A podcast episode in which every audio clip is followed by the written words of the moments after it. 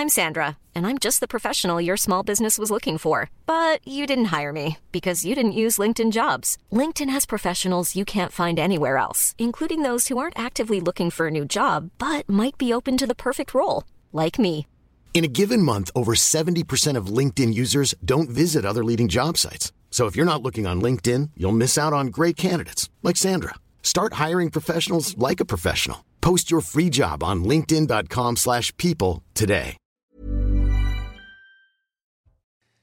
Bonsoir à tous et très heureux de vous retrouver dans Soir Info Week-end. On débat, on décrypte l'actualité du jour avec autour de ce plateau Karima Brick. Bonsoir Karima. À vos côtés, euh, le député Renaissance du Barin, Charles Siltenstoul. Bonsoir monsieur Bonsoir. le député. Bonsoir Alexandre Devecchio, rédacteur en chef Le Figaro. À vos côtés, Tatiana Renard-Barzac. Bonsoir, Tatiana. Bonsoir Benjamin Morel. Benjamin Morel, bien évidemment, euh, maître de conférence en droit public. Dans un instant, le sommaire de l'émission, mais tout de suite, le rappel des titres. On retrouve Isabelle Piboulot. C'est à vous Isabelle.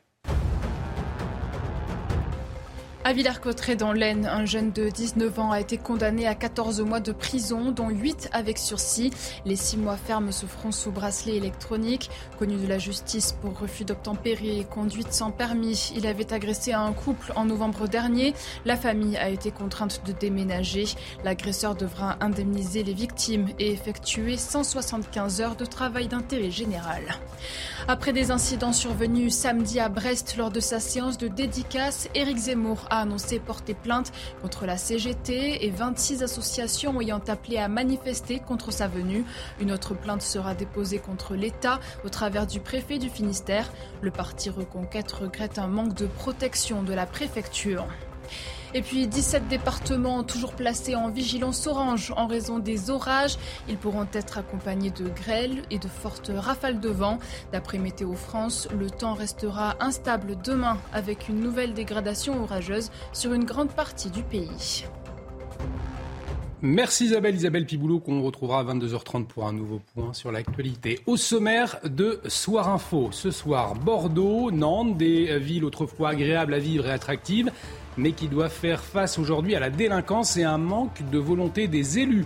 À en croire une vidéo d'une élue municipale à Bordeaux qui circule sur les réseaux sociaux. Tandis qu'à Nantes, l'opposition dénonce le saccage de la ville par la mairie. Guillaume, président de l'association Sécurité Nocturne Nantes, témoignera sur notre antenne à 22h30. Il a décidé d'organiser des cours de self-défense pour les commerçants.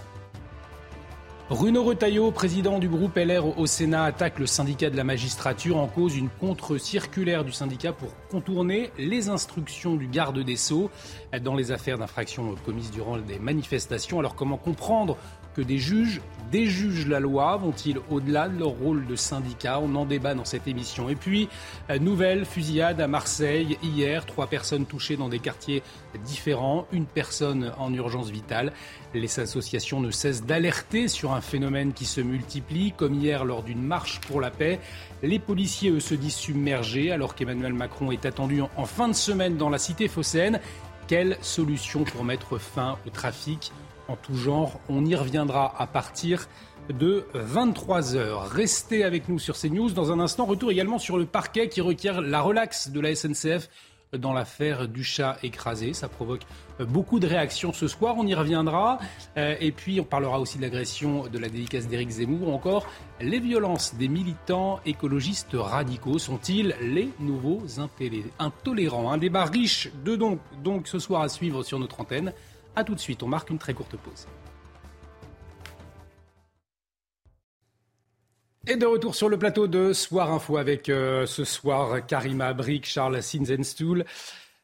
Euh, Bravo. on va, on va- on va tout, tout dire aux téléspectateurs. On a eu une discussion et on a eu un petit fou rire. Et voilà, il faut que je me remette de tout ça.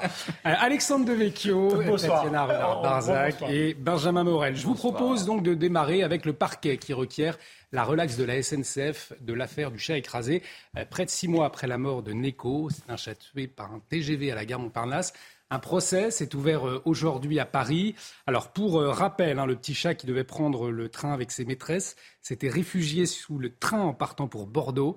La SNCF avait refusé de retarder son départ pour le récupérer et Neko a été écrasé par le TGV. La Fondation 30 millions d'amis appelle à faire de cette affaire un, un exemple. Le tribunal de police rendra sa décision le 4 juillet. Précision à Moribuco. L'audience qui s'est tenue ce lundi au tribunal de police opposait d'une part la SNCF et d'une autre part l'avocat des propriétaires du chat Neko ainsi que les avocats de plusieurs associations de défense des animaux comme l'association 30 millions d'amis. Alors cette audience elle s'est déroulée en plusieurs étapes. La première a été de savoir si finalement le tribunal de police était compétent euh, pour juger cette affaire. Je rappelle que la SNCF est jugée et visée pardon, pour atteinte involontaire à la vie euh, d'un animal, ce qui constitue une simple infraction euh, condamnable d'une contravention de 450 euros d'amende. Alors, les euh, avocats des parties civiles étaient mécontents de cette qualification. Ils voulaient que cette affaire aille devant le tribunal correctionnel et que euh, la SNCF soit donc poursuivie pour un délit. Mais le tribunal de police a finalement décidé qu'il était compétent pour juger cette affaire. Et donc, par la suite, eh bien, l'audience a pu continuer. On a entendu le chef d'escale, on a entendu aussi un contrôleur. Chacun donnait un peu leur version des faits, ont expliqué comment ils avaient tenté d'aider les propriétaires du chat à le retrouver avant que le train euh, ne démarre. Et puis euh, finalement, eh bien, euh, l'avocat hein, des propriétaires du chat a demandé 5 000 euros de préjudice moral, mais aussi 5 000 euros pour les frais de justice, tandis que le procureur de son côté eh bien, a requis la relaxe pour la SNCF. Alors réponse, réponse le 4 juillet prochain à 13h30. Alors, maître Xavier Baquet, c'est l'avocat des deux propriétaires du chat, avocat également de 30 millions d'amis, qui a déposé plainte contre la SNCF, a dénoncé un acte inadmissible. On arrête un train pour un bagage abandonné, mais pas un animal. Il a insisté euh, là-dessus, notamment euh, le manque d'empathie de la SNCF, également pointé du doigt par l'avocat des propriétaires. La SNCF qui n'aurait jamais répondu à, un courrier des propriétaires du chat. Euh, l'avocat de la SNCF, lui, dénonce une instrumentalisation de cette affaire par les associations. Alors peut-être votre ressenti les uns les autres par rapport à cette affaire, Tatiana Renard-Barzac, cela vous choque ou pas cette demande de relax du parquet ce soir? Je pense que la SNCF est sincèrement à côté de la plaque. C'est-à-dire qu'il y a quand même 15 millions de Français, enfin 15 millions plutôt de chats dans les foyers français. Ça veut dire plus de 30% quand même des Français qui ont un chat. Au moins un chat. Sur ce plateau, on est plusieurs à avoir des chats. Moi, par exemple, j'ai deux chats. Mm. Sincèrement, je trouve que la SNCF, d'abord, ne prend pas conscience que ça parle à beaucoup de Français et que beaucoup de Français se sentent concernés par cette affaire parce que ça aurait pu leur arriver avec leur chat, premièrement. Deuxièmement, accessoirement, je ne sais pas si les gens le savent tous, mais on paye quand même 7 euros une place pour un chat quand on veut voyager dans un train.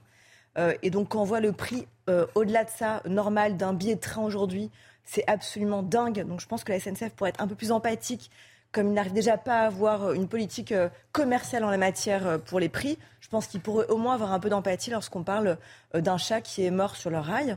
Et puis, troisième chose, je constate quand même que la SNCF est capable quand même de s'arrêter lorsque, par exemple, il y a un sanglier sauvage qui traverse les rails pour, pour pas qu'il y ait un accident avec les voyageurs voilà, je pense qu'il y a un minimum d'empathie à avoir, de compréhension. Et encore une fois, ça parle à beaucoup de Français. Un tiers des foyers français ont au moins un chat, je le rappelle. Donc je pense que la SNCF, là, n'a pas compris l'enjeu symbolique aussi, au-delà du drame pour cette famille, parce que ça fait de la peine d'avoir un chat qui meurt. Et dans ces conditions, mmh. c'est assez terrible. Donc voilà, je pense qu'ils auraient pu faire un tout petit effort, sincèrement. Alexandre de Vecchio.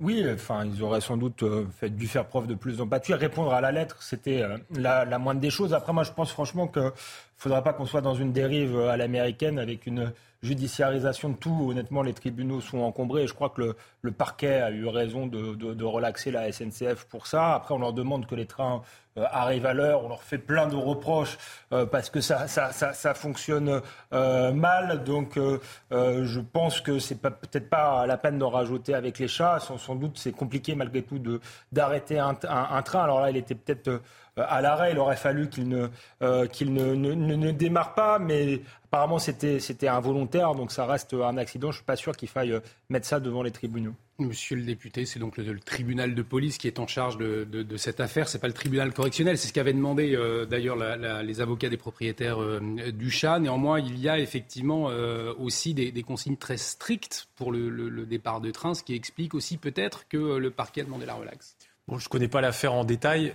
Pour prendre régulièrement le, TGV pour venir de Paris voyageant de Paris à ma circonscription, je constate effectivement que les procédures de départ des trains sont très strictes et que les agents de la SNCF euh, les respectent toujours de façon scrupuleuse. Alors là, en l'espèce, euh, moi, je ne sais pas ce qui euh, s'est passé et ce sera la justice de se prononcer. Moi, je suis député, il y a une séparation des pouvoirs, même si c'est le tribunal de, police, donc je n'ai pas à m'exprimer sur le fond de l'affaire. Par contre, effectivement, il y a des millions de Français qui ont des animaux de compagnie. c'est important. Et donc, manifestement, là, il y a eu une, petite erreur, on va dire, de, de communication et de et, de, dit choqué d'ailleurs et de et de et de et d'attitude de la SNCF vis-à-vis de ces femmes qui ont perdu leur animal de compagnie dans une façon assez atroce manifestement. C'est le manque d'empathie, Karim Abric, effectivement, qu'on retient aussi ce soir de la part de la SNCF. Oui, c'est ça, parce que la famille euh, a dit on ne veut pas nécessairement de, compensation ou quoi que ce soit, mais on aurait aimé davantage de reconnaissance, d'empathie. Alors oui, ça rejoint beaucoup de Français pour qui un animal de compagnie, ça fait partie, euh, c'est un membre de la famille aussi. Cela dit, je pense qu'il faut quand même garder en perspective que euh, pour le choix de la SNCF, bon, pas faire partir le train ou pas, je pense qu'ils auraient dû faire un petit effort au moins pour voir est-ce qu'on peut aller sauver le chat. Cela dit, il faut garder quand même en tête la sécurité de centaines de passagers. Alors, est-ce qu'il y avait un enjeu euh, sur cet aspect, parce qu'il y a ça aussi, on ne peut pas euh, faire abstraction de la sécurité des passagers, donc de un. Et j'espère qu'on peut en tirer certains enseignements. Bien sûr, des fois, il arrive des, des incidents, c'est involontaire, mais aussi pour le transport des animaux. Donc, peut-être que euh, là-dessus aussi, je ne dis pas que c'est cette famille euh, comme telle, mais il y a aussi l'enjeu de ces transports. Quand vous prenez l'avion, vous transportez, par exemple, des animaux, euh, s'assurer que la cage est bien fermée, des choses comme ça, pour éviter des, des, incidents malheureux.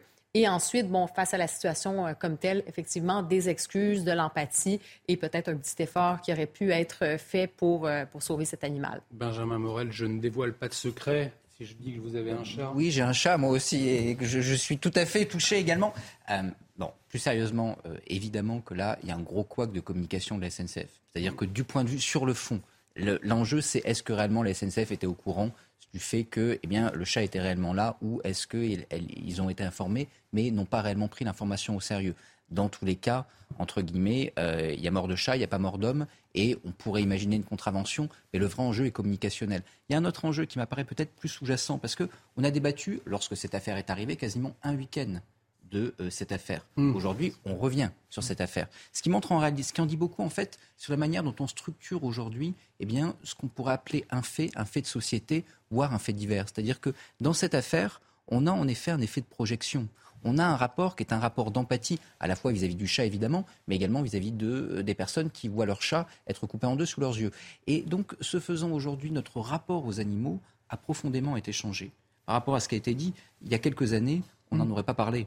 Et donc aujourd'hui, en effet, quoi qu'on dise, qu'on le veuille, qu'on ne le veuille pas, eh ben, le rapport aux bêtes s'est modifié dans la société et c'est peut-être pas plus mal parce que souvent on dit sur nos plateaux, à raison, qu'on a une société qui, sans sauvage, qui aujourd'hui est bien moins civile. Le rapport que l'on a aux bêtes est probablement dans l'histoire l'un des éléments qui est l'un des éléments les plus caractéristiques pour arriver à jauger le, degré de civilisation d'une société. Tatiana Renard-Barzac et, C'est vrai, vrai, que le politique s'est emparé de la question de la souffrance animale, hein, totalement, avec des lois qui, euh, euh, qui ont été euh, ces dernières années euh, adoptées en la matière, que ce soit dans les abattoirs, que ce soit la maltraitance aussi de certains éleveurs, etc. Donc c'est vrai qu'il y a une vraie prise en, considération de cela. Et avant, c'est vrai qu'on avait tendance à minimiser ou en tout cas même à se moquer parfois des associations de défense des animaux. On les, on les vilipendait, on les pointait du doigt. Aujourd'hui, c'est vrai qu'il y a une prise de conscience de cela et qu'il y a même la question même de la conscience animale. Hein. Il y a même une loi d'ailleurs, encore une fois, en la matière aussi.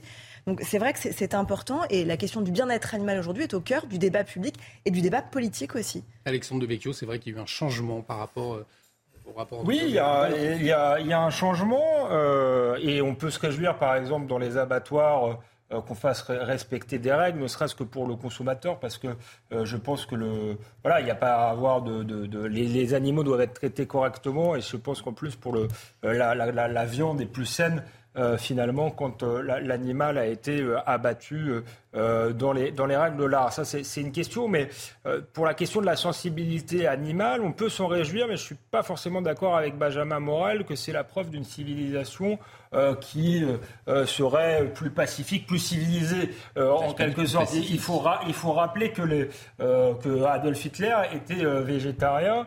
Euh, et adorait les animaux. Donc euh, on peut adorer les animaux être assez indifférent à la cause des humains, et c'est un peu ce qu'on voit dans nos sociétés, ce qui me paraît paradoxal. J'oublie cette, euh, cette affaire de, de, de, de chat, mais on a une société qui va marquer une pause malheureusement. Le, le, débat part et, et, de plus en plus sensible à la cause animale. Donc il ne faut pas confondre sensibilité et sensibilité. Réduction à Hitler ouais, non, là, ah, allez, allez, on, Désolé de cette réduction à on va marquer, on va marquer une pause on va marquer une pause. C'est vrai que c'est un, vrai sujet de débat, en tout cas, qu'on pourra avoir une prochaine fois autour de, ce plateau. On marque une très courte pause. On va s'intéresser à la question de la sécurité dans ces villes où il faisait bon vivre autrefois. On pense à Nantes ou encore Bordeaux. Restez avec nous sur CNews. À tout de suite.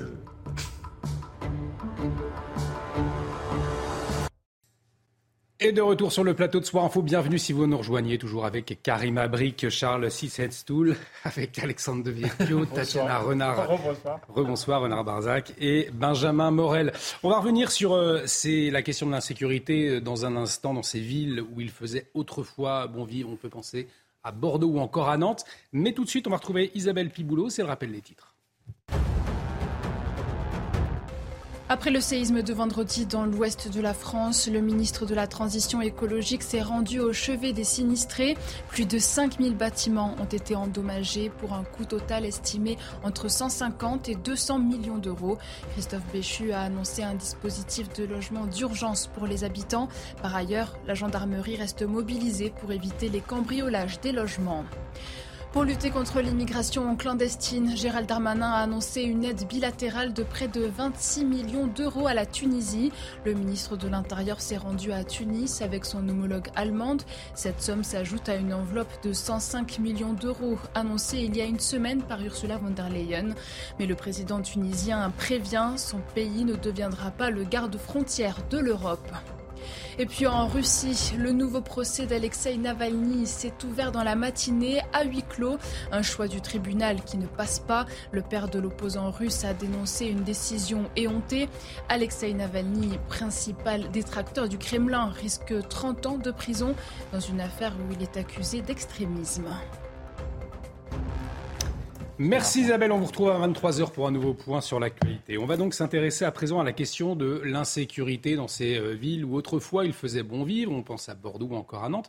Euh, pourquoi? Eh bien parce qu'une vidéo circule depuis aujourd'hui sur les réseaux sociaux et on y voit une élue Europe Écologie Les Verts euh, s'exprimer sur cette question. C'était lors du conseil municipal, c'était le 5 juin dernier, alors que la délinquance est en hausse dans la ville. On rappelle les derniers chiffres, ces chiffres présentés le 23 mai. Et c'est vrai qu'ils sont flagrants, plus 12% d'atteintes à la personne enregistrées, 28% d'atteintes sexuelles par rapport à 2022. Pour 2023, une tendance qui reste la même, plus 4% pour les atteintes aux biens et 5% pour la délinquance euh, sur la voie publique. On regarde cette séquence donc de cet élu euh, qui s'exprime lors du conseil municipal de Bordeaux et on en parle ensuite.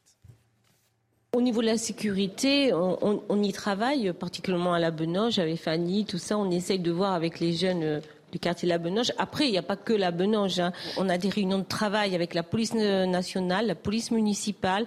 On y travaille, on fait des actions.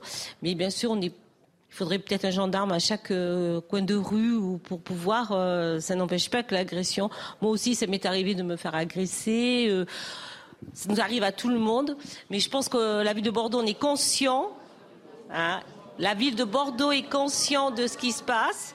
Hein, au niveau de la sécurité, on est conscient et on y travaille. Et particulièrement le maire est particulièrement euh, attentif à ça.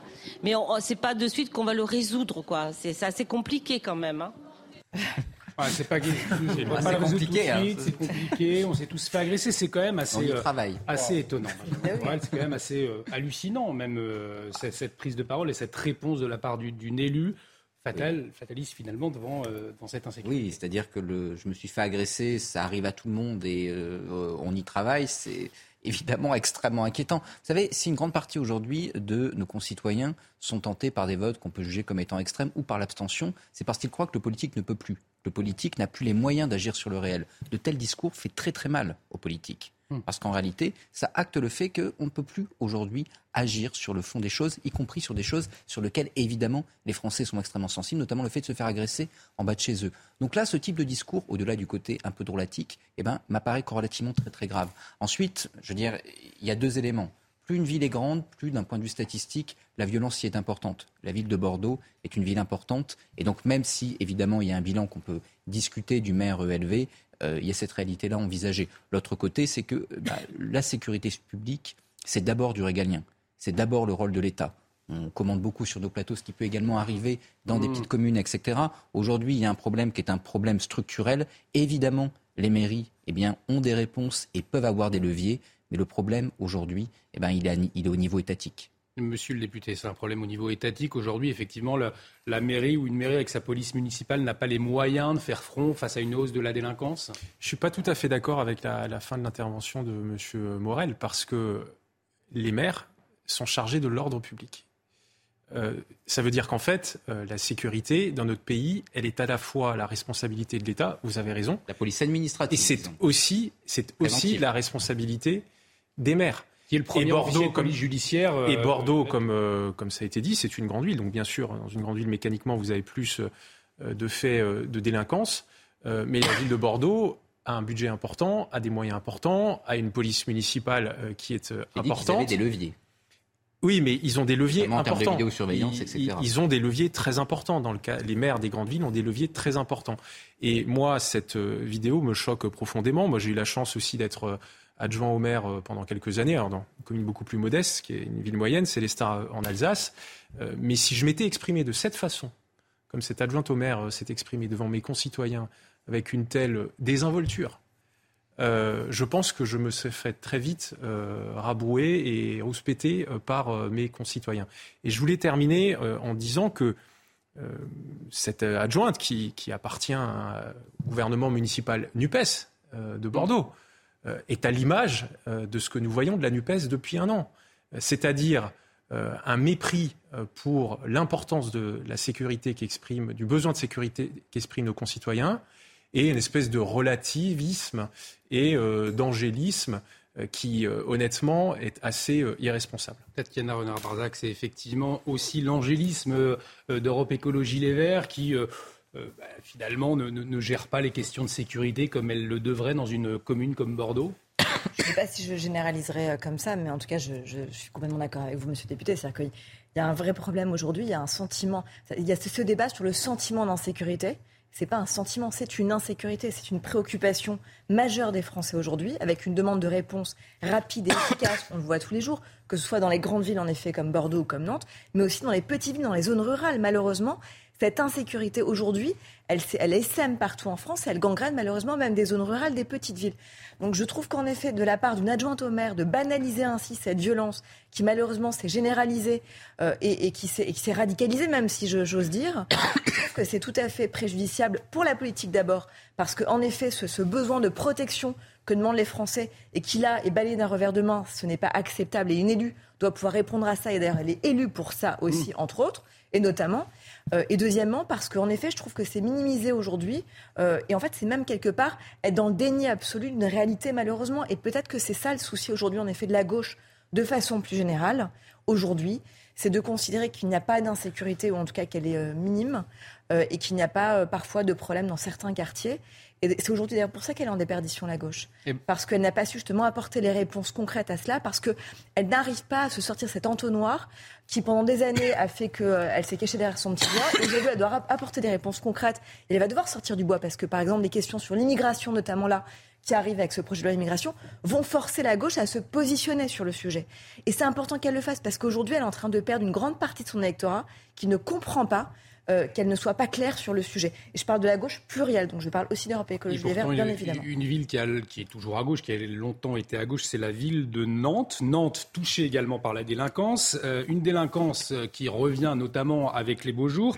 mais une délinquance qui date. On en a beaucoup parlé autour de ce plateau. Alors, lors du conseil municipal, c'était le 31 mars. Cette fois, c'est le conseiller municipal, un conseiller municipal qui a directement mis en cause la maire PS, Johanna Roland, sur le déclassement de la ville. Écoutez-le.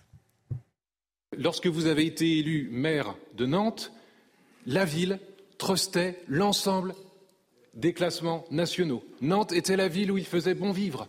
Nantes était la ville où il faisait bon entreprendre. Nantes était la ville où il fallait où il faisait bon étudier. Nantes était la ville dans laquelle il fallait s'installer. C'était une des locomotives de notre territoire. À peine un mandat et demi après, nous décrochons dans l'ensemble des classements. Le visage, je ne sais pas si vous êtes arrivé avec votre chauffeur, madame, ce matin. Moi, j'ai eu des difficultés à, accéder en bus euh, à la ville de Nantes. J'ai vu des déchets volés aux quatre coins de la rue. J'ai vu des déchets joncher le sol. J'ai vu des familles en allant déposer mes enfants ce matin qui étaient obligés d'aller sur la route avec leurs poussettes, avec leurs enfants pour pouvoir accéder aux écoles de la République française. Est-ce que vous trouvez ça normal, Madame le maire, que notre ville se dégrade à ce point en seulement un mandat et demi? Posez-vous des questions. Vous devriez avoir beaucoup moins d'arrogance, mes chers collègues. Vous devriez avoir beaucoup moins de conviction euh, dans ce que vous avez fait, parce que malheureusement, vos actions montrent, démontrent chaque jour que vous êtes en train de dégrader notre ville de Nantes. Et très franchement, ça me fait une peine infinie. Et pour parler euh, de cette situation concrète à Nantes, on va retrouver Guillaume. Guillaume est président sécurité nocturne Nantes. Il est en liaison avec nous. Merci euh, Guillaume euh, de témoigner ce soir sur notre antenne. Est-ce vous rejoignez les, propos de Julien Binvel, conseiller municipal donc de votre de ville que nous venons d'entendre? Depuis que Johanna Roland est au pouvoir, la qualité de vie s'est dégradée à Nantes. C'est ce que vous constatez également? Bonsoir, c'est exactement ce qu'on constate également. Et puis, euh, malheureusement, euh, Madame Roland, la maire de Nantes, elle nous promet souvent des choses. Euh, elle nous a promis, par exemple, l'arrivée de 120 policiers municipaux. c'est là où je suis pas tout à fait d'accord sur l'intervenant qui intervenait tout à l'heure en disant que c'est une question d'État. Euh, nous, par exemple, sur la ville de Nantes, euh, les renforts ont été envoyés par l'État. C'est-à-dire qu'on a eu l'arrivée de 70 policiers nationaux, on a eu les forces de CRS qui ont été mises en place sur le centre-ville de Nantes. Mais euh, par contre, la maire de Nantes, euh, elle a signé une convention et elle ne respecte pas ses engagements. Euh, elle, elle, avait promis de l'arrivée de nouveaux policiers municipaux et on les a toujours pas. Elle ne fait rien pour la ville. voilà. Ça veut dire que l'envoi de, renforts de, policiers par l'État, notamment cette fameuse CRS 8, ça n'a rien changé dans, le centre-ville de Nantes ces derniers mois? Alors ça a changé euh, après, euh, après avoir fait les plateaux télé, après avoir fait le rassemblement qu'on organise dans le centre-ville de Nantes, les CRS sont arrivés. Euh, tant qu'ils sont là, c'est à peu près calme, je dirais. Euh, quand ils partent à 2 heures du matin, eh bien, euh, ça redevient le, bazar. Les pickpockets sont de retour, les agresseurs sont de retour. Euh, mais là, le problème qu'on a, c'est que la ville de Nantes beaucoup, beaucoup, beaucoup de mouvements sociaux, beaucoup de manifestations. Donc les CRS sont envoyés sur ces manifestations et ne peuvent pas être là, bien sûr, le soir.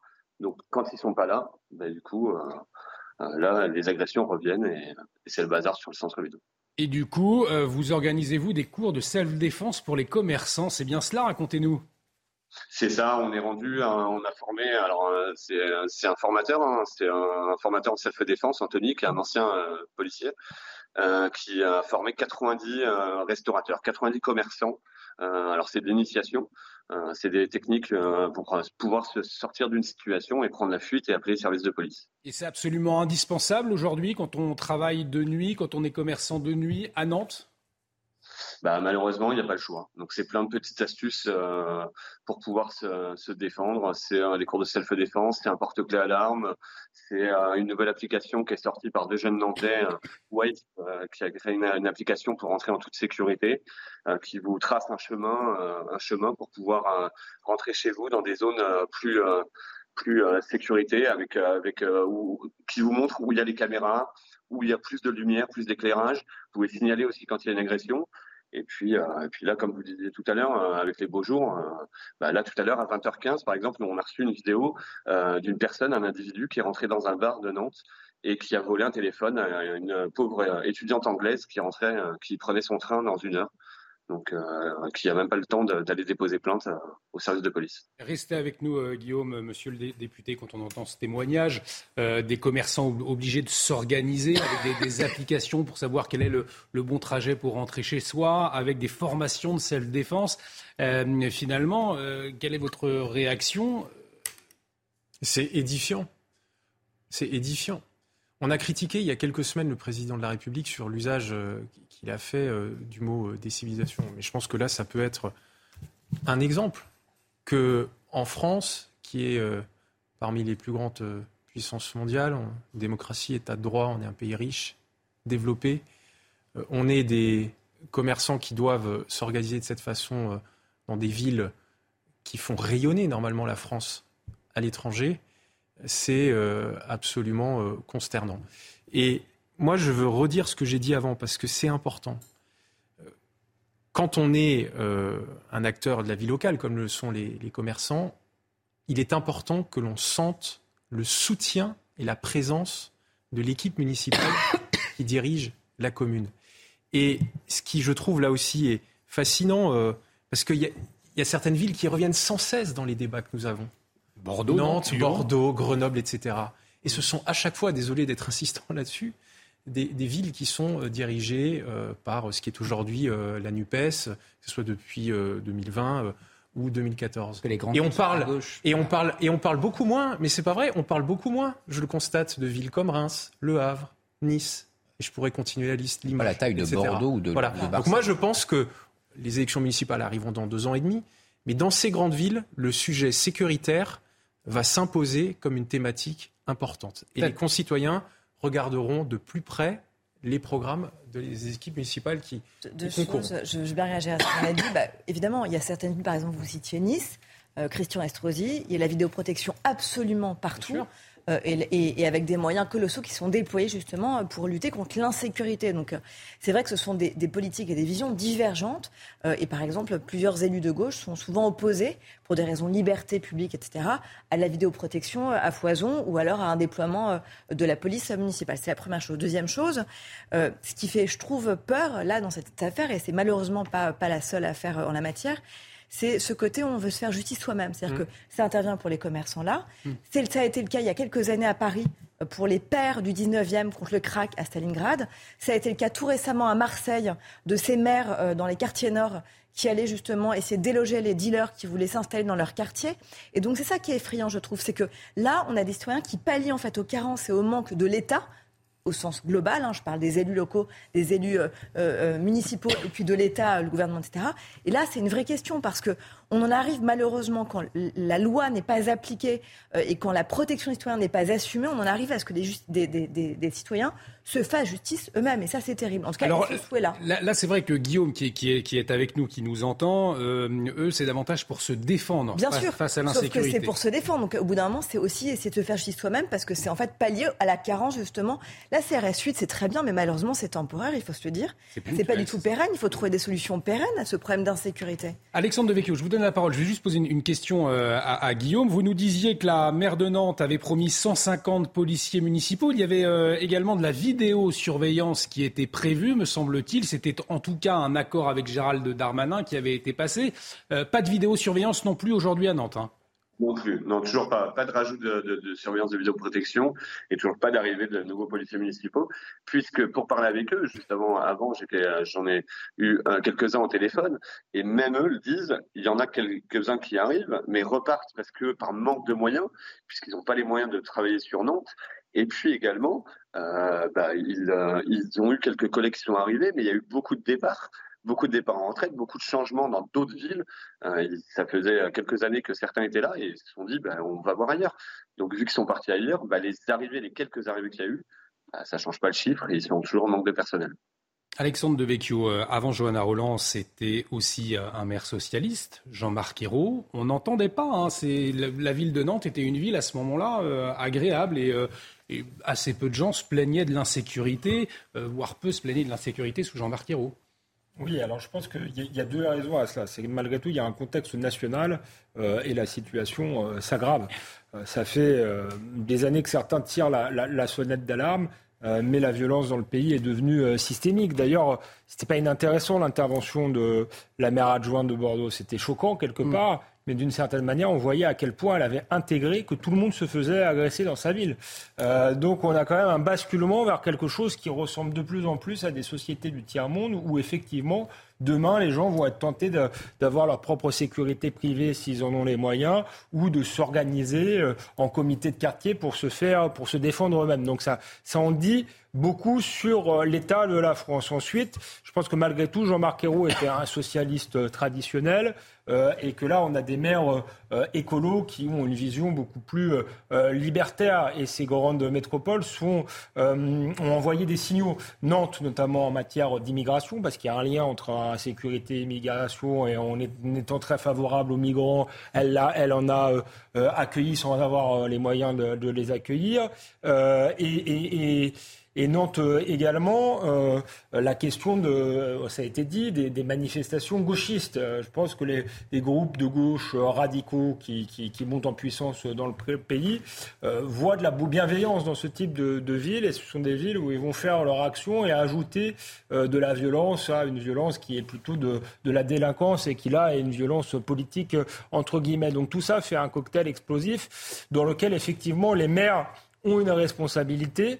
Euh, mais dans un contexte national qui est quand même euh, euh, voilà, très préoccupant. Et même, on parlait tout à l'heure de Nice, malgré euh, le fait de vouloir mettre des caméras partout, peut-être demain la reconnaissance faciale, c'est une ville qui a eu euh, de gros problèmes euh, et même des attentats qu'elle n'a pas pu éviter, qui est une autre forme de violence. Donc c'est bien de dénoncer les, maires écolos. Moi, je suis le premier à penser que leur politique est assez désastreuse, mais ça ne doit pas être une excuse pour pas traiter le, le problème au niveau national. Et effectivement, les unités de CRS, ça permet de faire le ménage quelque temps, mais dès qu'elles repartent, la situation redevient la même. Donc l'État a aussi une responsabilité là-dedans. Avant de libérer, Guillaume, je voulais vous, poser une question. J'ai été euh, interpellé par le, propos d'Alexandre de Vecchio qui disait qu'effectivement, la, mairie de Nantes, la ville de Nantes, euh, accueillait euh, des, migrants, mais n'avait pas les moyens finalement de bien les accueillir. Est-ce que vous, vous, le constatez, ce phénomène aussi à Nantes aujourd'hui?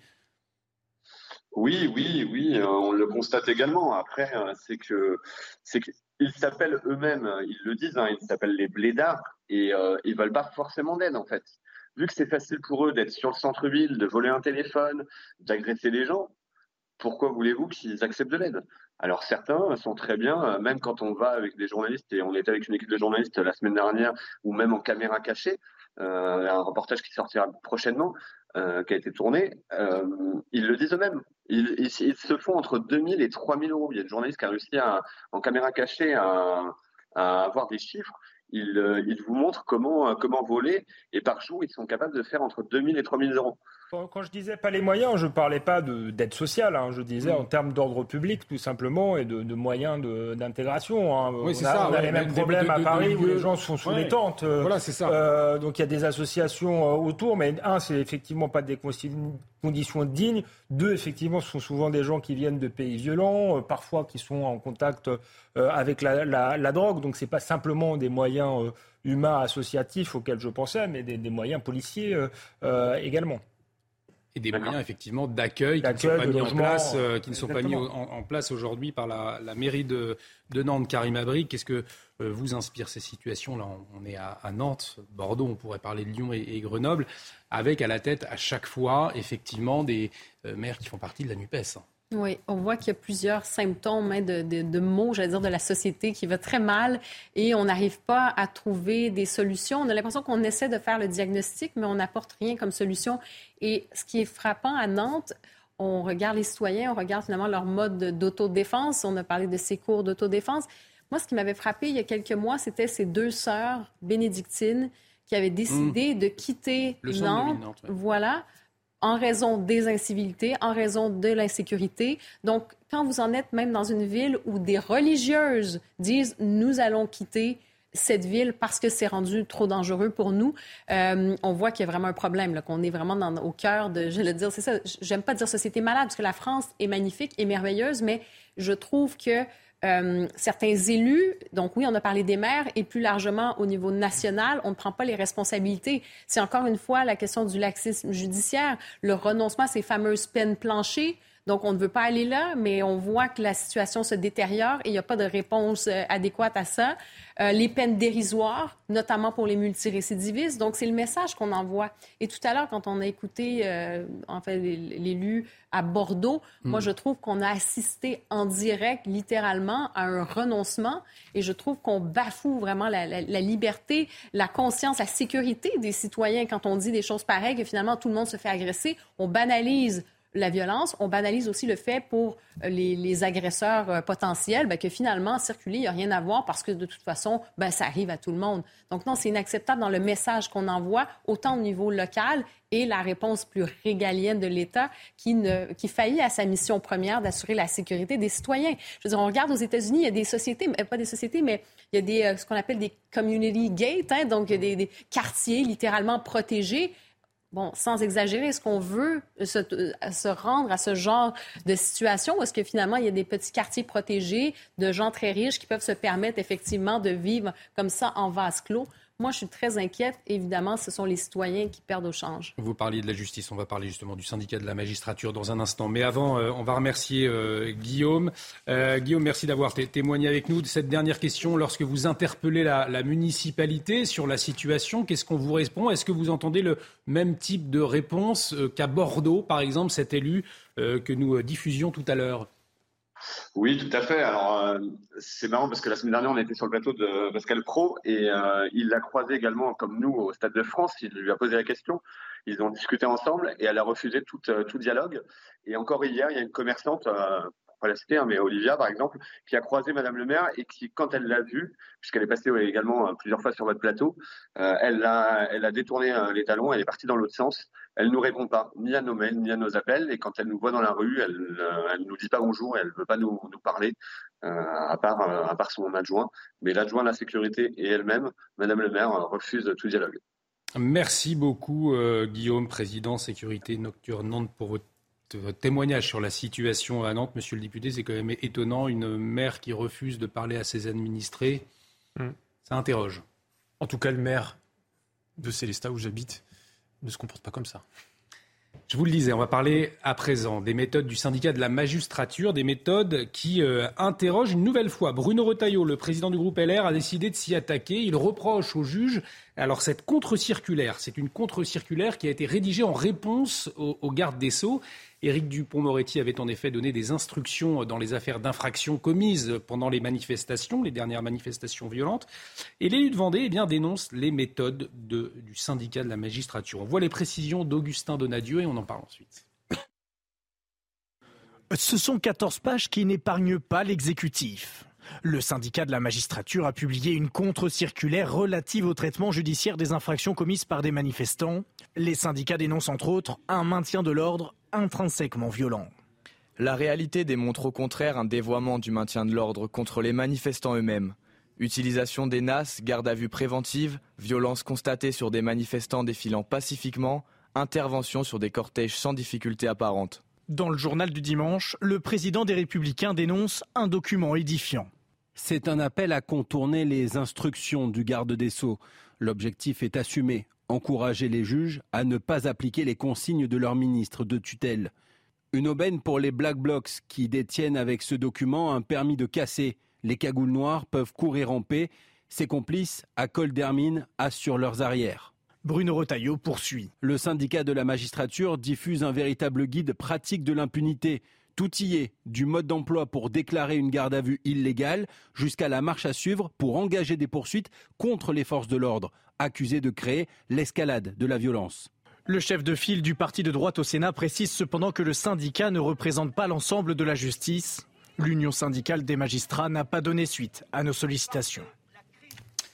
Benjamin Morel, on peut le rappeler, hein, le syndicat de la magistrature, effectivement, ne représente pas l'ensemble de la justice. C'est quand même, euh, ils se sont fait connaître notamment avec cet odieux mur des cons, souvenez-vous, où figurait euh, notamment euh, le père d'Anne-Lorraine Schmitt, qui avait été assassiné par celui qui avait tenté de la violer. On parle de l'importance d'une justice indépendante. C'est une nécessité euh, démocratique. Mais là, dans le syndicat de la magistrature, éclairez-nous, il fait de la, politique, il fait du syndicalisme. Ah, c'est toute la question, si vous voulez. Alors, c'est un syndicat, en effet, comme vous l'avez dit, il, ne représente pas tous les magistrats, et c'est même un syndicat minoritaire. Donc, il ne faut pas assimiler l'ensemble des juges à la position du syndicat de la magistrature. Néanmoins, là, ce qui se passe, c'est relativement grave. Parce qu'en réalité, un syndicat, ça sert à quoi? Ben, Ça sert d'abord et avant tout à défendre les intérêts de salariés ou, euh, là en l'occurrence, de fonctionnaires. Ensuite, ben, évidemment, ce syndicat peut être politisé. Il peut avoir une vision politique. Que cette vision politique, il la diffuse auprès de ses membres et à l'extérieur, donc acte, pourquoi pas? Mais là, on est face à une forme de contre-circulaire, c'est-à-dire une façon de saboter la politique pénale, qui est la politique pénale du garde des Sceaux. Or, on n'a pas un pouvoir judiciaire en France, et quand bien même d'ailleurs. Il y a quand même une indépendance des magistrats face aux syndicats. Mais on a une autorité judiciaire cette autorité judiciaire, elle fait que eh ben, vous avez des juges du siège, vous avez le parquet, que eh bien, dans les décisions qu'ils prennent, ils n'obéissent théoriquement pas au garde des sceaux. Mais en revanche, vous pouvez avoir des grandes lignes, notamment adressées au parquet, qui visent à donner un sens, à, à donner une orientation à la politique judiciaire qui est celle de l'État. Et donc cette politique judiciaire, ces grandes lignes, ces grandes orientations, elles s'imposent malgré tout aux magistrats, notamment aux procureurs. Si jamais vous allez contre ça, si jamais vous donnez des contre-ordres, des contre-signes, eh bien vous tendez à la saboter. Et ça, évidemment, au moment où on parle d'une justice qui apparaît inefficiente et fragile, bah, c'est à la fois un mauvais service fait à cette justice et c'est également quelque chose qui sort totalement, bah, alors totalement, de ce que devrait faire un syndicat. Et c'est l'impartialité de la justice aussi qui est en cause dans, ce cas-là. Bah, c'est l'impartialité, mais vous savez, la justice, c'est jamais tout à fait blanc ou noir. C'est-à-dire que évidemment, vous avez une interprétation, d'où les consignes qui vont être les consignes du garde des sceaux. Est-ce qu'il faut poursuivre? Est-ce qu'il faut ne pas poursuivre? Est-ce que là, eh bien, il faut requérir des peines qui seraient des, peines plus ou moins lourdes? Tout ça, en réalité, eh c'est ce qui fait le sens d'une politique pénale. Et ce sens-là, bah, il n'est pas donné par un syndicat, il est théoriquement donné par le garde des Sceaux. Le garde des Sceaux, il est membre du gouvernement, responsable devant le Parlement, qui a été élu démocratiquement. C'est ce qui fait que le peuple eh a une influence sur sa justice. Je rappelle que quand le juge juge et quand il rend une décision de justice, il le fait toujours au nom du peuple français. Tatiana Renard-Barzac, c'est quand même inquiétant de voir ce syndicat de, la magistrature euh, rédiger cette contre-circulaire lors de ces manifestations. Contre-circulaire, eh bien, euh, pour permettre à ces, voyous, ces black blocs dans les, manifestations, eh de pouvoir s'en tirer plus, plus sereinement. C'est assez étonnant. En fait, c'est un vrai bras de fer là qui s'est engagé avec le garde des Sceaux. Hein, c'est ça la réalité, parce que juste, il faut remonter l'affaire pour comprendre aussi ce qui se passe et ce bras de fer qui se joue et, cette question aussi de, d'indépendance police, euh, politique pardon, et, justice. Le 18 mars dernier, le garde des Sceaux a adressé euh, une dépêche aux procureurs mmh. généraux, aux procureurs de la République, en leur demandant une réponse pénale euh, rapide et, dure contre les personnes, justement les manifestants, enfin les personnes qui avaient, lors des manifestations contre la réforme des retraites, euh, dégradé des biens ou s'en étaient pris aux forces de l'ordre. Avec un souhait, c'est que notamment les violences faites aux élus et aux, aux forces de l'ordre soient durement réprimées avec des comparutions immédiates. Ça, c'était la demande du ministère. Le syndicat de la magistrature a rétorqué à travers une lettre ouverte d'abord, en considérant en fait qu'il y avait une sorte de deux poids deux mesures parce qu'il s'étonnait en réalité qu'il n'y ait pas la même demande pour les manifestants qui avaient été violemment euh, réprimés, disait-il, par les forces de l'ordre et qui avaient été victimes de violences policières. Donc il s'étonnait, le syndicat de la magistrature, qu'il y ait une sorte de deux poids, deux mesures comme ça, et que par exemple les gardes à vue soient systématiques et qu'elles ne donnent pas lieu, dans le cas de violences policières, à euh, des peines dures euh, en la matière. Donc là, on voit qu'il y a quand même deux visions tout à fait opposées, avec une incompréhension. On sait depuis longtemps quelles sont les relations exécrables, mmh. on peut le dire clairement, entre Éric Dupont-Moretti et ce syndicat de la magistrature, hein, il faut être très clair. Euh, mais là, on voit qu'il y a quand même, pardon? Avec une grande partie des magistrats, d'ailleurs. Oui, avec une grande partie des magistrats aussi. Mais on, voit là quand même qu'il y a un vrai souci parce qu'on a deux visions, en fait. On a d'un côté euh, celui qui défend l'ordre au sein de manifestations et, les forces de l'ordre et les élus, et de l'autre un syndicat de la magistrature qui euh, considère en fait qu'on devrait défendre justement cette liberté constitutionnelle de manifester et que donc ces interdictions notamment de paraître pour des manifestants affichés ou en tout cas qui ont commis une dégradation ne devrait pas systématiquement avoir lieu. Et ça, c'est un souci.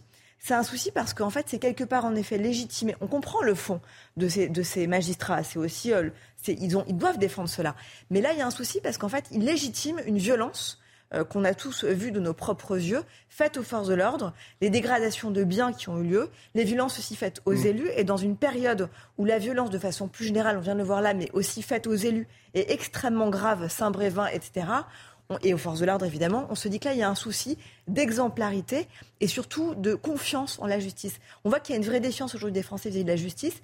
Il y a une vraie aussi défiance par rapport à la rapidité et à la sûreté de la peine, dans le sens une peine sûre et certaine quand il y a un délit grave qui est commis. Et donc ça, c'est une vraie question que les magistrats doivent se poser. Et, voilà. et, donc je pense que là, euh, dans une période où Éric Dupont-Moretti est en délicatesse euh, avec un, remaniement éventuel, si jamais un jour il y avait un remaniement, hmm. parce qu'on l'attend quand même un peu. Euh, c'est la rumeur du moment, effectivement. Je, je, pense qu'il doit clarifier des choses. Je l'ai vu hier sur une autre chaîne d'information, et sincèrement, j'étais assez stupéfaite. de voir un peu la mollesse de ses réponses quand l'interviewait sur le besoin justement de sécurité et les moyens mis en œuvre. Alors certes, le ministère de la Justice a eu des moyens colossaux euh, ces dernières années. Mais quand on nous explique qu'il y a 1500 euh, policiers qui vont être rajoutés et 1500 euh, greffiers et magistrats, je trouve que c'est quand même un peu faible comme réponse, si je peux me permettre. Vous répondrez, monsieur le député, dans un instant. Il est 23h, le temps de retrouver Isabelle Piboulot pour les toutes dernières informations. C'est à vous, Isabelle. En Allemagne, un important incendie s'est déclaré à Europa Park aux alentours de 17h. Sous un immense panache de fumée noire, près de 25 000 visiteurs ont dû être évacués du parc d'attractions avant la fermeture de celui-ci. Un local technique a pris feu. Plus de 450 pompiers ont été mobilisés. Aucune victime n'est à déplorer. Europa Park pourra rouvrir ses portes demain. Dans l'affaire du chat écrasé par un TGV à la gare Montparnasse, le parquet a requis la relaxe de la SNCF. Il y a une part de fatalité dans la mort de l'animal, a affirmé le procureur, en soulignant qu'il n'y avait pas eu de manque d'humanité de la compagnie ferroviaire. La SNCF est jugée par le tribunal de police de Paris qui rendra sa décision le 4 juillet. Et puis 13 départements sont désormais placés en vigilance orange en raison des orages, du centre Val-de-Loire à la Bourgogne en passant par la Champagne et la Lorraine. Les orages pourront être accompagnés de grêles et de fortes rafales de vent. D'après Météo France, le temps sera toujours instable demain avec une nouvelle dégradation orageuse sur une grande partie du territoire. Merci Isabelle. On vous retrouve à 23h30 pour un nouveau point sur l'actualité. On continue de, poursuivre avec ce bras de fer entre le syndicat de la magistrature et le gouvernement. Le syndicat de la magistrature euh, attaqué par Bruno Rotaillot. Bruno Rotaillot qui reproche au juge, je vous le rappelle, la contre-circulaire rédigée en réponse au garde des Sceaux. Monsieur le député, peut-être euh, pouvez-vous répondre à Tatiana Renard-Barzac euh, qui effectivement a entendu Éric Dupont-Moretti, le, garde des Sceaux, hier annoncer des mesures pour la justice, mais des mesures finalement qualifié d'un peu molle, hein, Tatiana euh, bah, Renard-Barzac. 1500 magistrats, 1500 greffiers, c'est très bien et c'est important, mais ça ne répond pas au, problème aujourd'hui de rapidité de la justice, d'exécution euh, des peines. Ça, c'est quand même euh, un souci. Donc, et par ailleurs, à chaque fois, on nous annonce des places de prison, etc., mais qui arriveront dans 5, dans 7 mm. ans, etc. Donc, c'est vrai que c'est pas ça ce que demandent aujourd'hui les Français. Et c'est pas, je trouve que ça mérite pas ça comme réponse. Oui, mais voyez l'enjeu en fait, c'est que avec, avec le président de la République depuis 6 ans, on doit réparer et faire tout ce qui n'a pas été fait par les gouvernements précédents. et c'est particulièrement vrai dans le domaine de la police et de la justice. On a voté il y a quelques mois euh, la loi d'orientation du ministère de l'Intérieur. On a encore euh, mis des moyens euh, supplémentaires, de nouveaux recrutements. Il y a une loi sur la justice qui va arriver, des recrutements supplémentaires qui vont être faits. Alors, toujours considérer que c'est pas assez. On peut voir le verre à moitié vide. Moi, j'essaie de le voir à moitié plein. Euh, aujourd'hui, le ministère de l'Intérieur et le ministère de la Justice euh, se, réarment, si je puis me permettre, cette, euh, cette expression-là. Sur les places de prison. sur les... les états généraux de la justice, qui est quand même assez symptomatique, c'est qu'on avait oublié, alors l'état généraux, pardon, la sécurité, on avait oublié quand même le rapport police-justice. Ça dit quand même quelque chose. Ce chapitre avait été rajouté au dernier moment parce qu'on s'était rendu compte qu'on avait oublié ce petit détail qui n'en est pas un, puisque c'est bien justement là que le bas blesse. C'est justement ce maillon-là de la chaîne qui pose un problème aujourd'hui. Donc c'est quand même assez symptomatique, je trouve, de la situation aujourd'hui. Tout à fait. Mais ce qu'on fait sous cette législature, c'est qu'on a pris les choses dans l'ordre. On a commencé euh, cet automne avec la loi sur le ministère de l'Intérieur. Là, d'ailleurs, en ce moment, à l'Assemblée, on traite euh, du sujet des douaniers, qui est aussi un petit bout de ce sujet euh, de, la lutte contre l'insécurité. Et puis, il y a la loi justice qui va arriver très vite. Moi, ce que je voulais ajouter sur le, le cas d'espèce, en étant prudent, parce qu'il y a une séparation des pouvoirs, c'est qu'on voit quand même qu'il y a un petit jeu malsain là depuis qu'Éric Dupont-Moretti a, a, été nommé.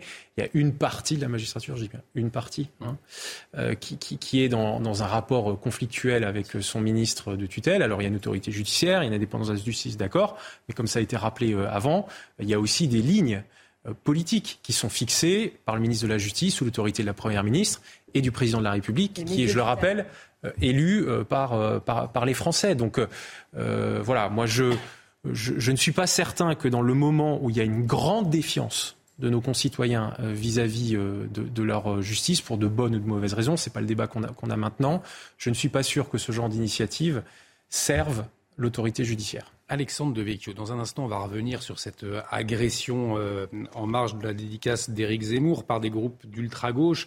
Il y a également euh, ces militants écologistes radicaux qui ont, se sont pris aux, forces de l'ordre et cette contre-circulaire donc du syndicat de la magistrature, donc destinée finalement à protéger toutes, ces, mouvances. Est-ce que vous avez le sentiment qu'il y a une espèce de, une sorte d'offensive de l'extrême gauche, un peu dans les, partis, euh, en tout cas dans la justice aujourd'hui? Euh, En tout cas, euh, le, syndicat de la magistrature est un syndicat d'extrême gauche qui fait chanter à ses membres la harangue de, de Baudot qui explique qu'il faut être partial.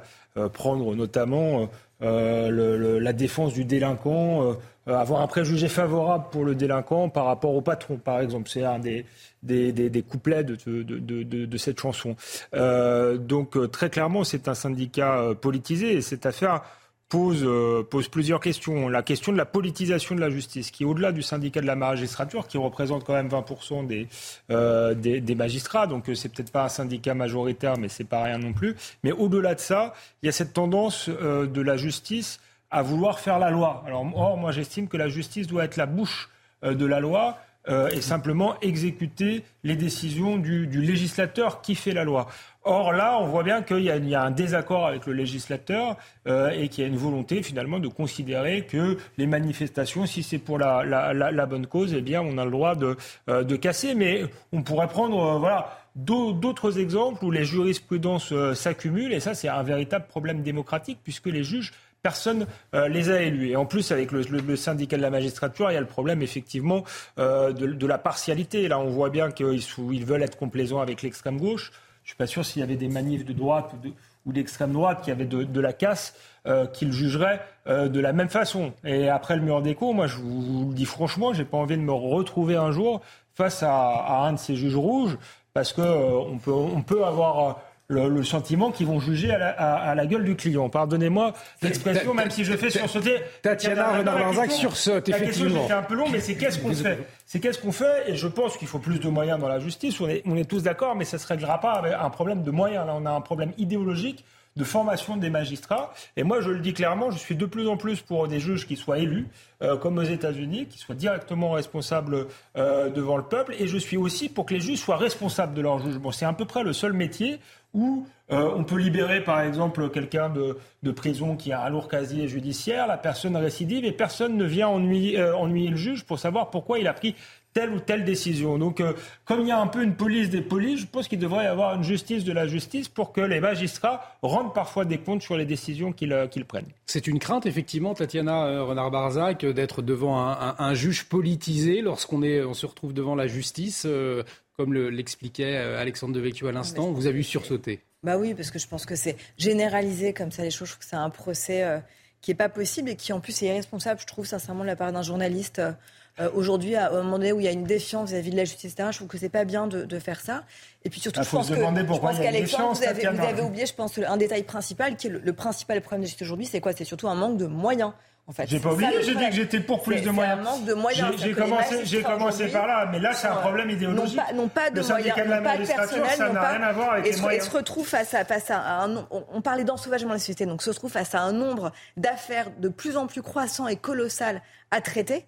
Euh, et avec de moins en moins de moyens. Alors des moyens sont annoncés en effet, mais aujourd'hui, écoutez. Il n'y a pas moins en moins de moyens depuis qu'Emmanuel Macron est président de la République. Je ne peux pas vous laisser dire ça. Il y a très peu de moyens. Sous François Hollande, Nicolas Sarkozy, oui. Oui, ça augmente. Pas sous Emmanuel et Macron. pas Sarkozy. On se souvient Benjamin de, Morel. De parlant de clochardisation quand même de, du ministère de la Justice et de la Justice. Ça pose une vraie question. Benjamin Morel, l'inquiétude d'Alexandre Devecchio, est-ce qu'elle euh, est justifiée? Elle n'est pas illégitime parce qu'en effet, il y a une politisation du corps, d'une partie du corps des magistrats qui est évident. Et on devrait peut-être en effet repenser. Je ne suis pas du tout pour l'élection des juges parce que là, ça fait vraiment une justice politique et choisissez votre bon, juge et vous choisirez votre orientation pénale. Pas d'avoir des, oui, des mais justement, aussi. oui, mais justement, c'est-à-dire que y a, ben, ils sont orientés. Or, or justement, l'objectif, c'est que ce soit orienté au niveau national, d'où ce que j'évoquais tout à l'heure. Néanmoins, il y a trois éléments. Le premier élément, c'est que eh ben, vous avez quand même un système d'autorégulation de la justice. Si jamais vous avez une décision absurde, déjà il peut y avoir des sanctions via le CSM, puis surtout, eh bien, il y a un système d'appel, etc. Le parquet peut également faire appel. L'idée, c'est que tout ça peut se réguler. Ensuite, quand vous regardez, on en parlait à la pause euh, en off. Quand vous regardez les comparaisons européennes, mm. eh bien, nos juges ne sont pas plus laxistes que les juges autour de nous en réalité. L'échelle des peines et la manière dont elles sont prononcées est plutôt importante en France par rapport aux pays étrangers. Pourtant, il y a le ressenti inverse. Mais bien sûr, parce hein. que le problème n'est pas le prononcement de la peine, c'est l'exécution. Et là, on n'est pas bon, en effet. Et comme on n'est pas bon, eh ben forcément, si jamais vous jugez les gens, mais que bah, vous n'avez pas les moyens de faire exécuter la peine, notamment de les mettre en prison, eh bien, il y a un sentiment que la peine n'a pas de sens et qu'on est ensuite dans des aménagements qui ne sont pas, la plupart du temps, idéologiques. Il n'y a pas un juge qui se dit, là, il est gentil et donc je vais lui faire un aménagement de peine. La réalité, c'est que les aménagements de peine sont quasiment automatiques, notamment pour les peines inférieures à un an, parce qu'on n'a pas de place de prison. Et on a même fait rentrer ça dans la loi. C'est pas un choix du juge, ça. C'est un choix du législateur.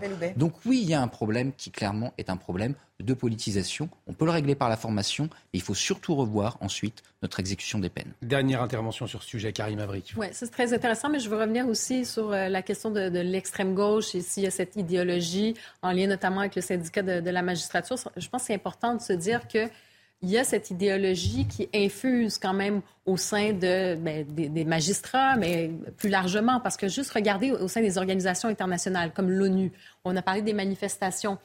Euh, L'ONU a ciblé la France, a mm. envoyé le message en disant sur les violences policières, vous allez trop loin, vous devriez revoir votre, votre procédure euh, pour votre réponse dans les manifestations parce que ça a été littéralement dénoncé. Alors moi, je trouve qu'il y a quand même cette idéologie qui infuse aujourd'hui. Je dis pas que c'est euh, c'est partout, mais c'est quand même important. Et quand, au, au, dire, au plus haut sommet, entre guillemets, international, quand l'ONU le dit et vient vraiment taper sur les doigts de la France, ça nous donne quand même euh, un indice une idéologie dénoncée par euh, Éric Zemmour. On va euh, poursuivre justement avec euh, cette agression lors d'une dédicace d'Éric Zemmour. Ça s'est passé à Brest.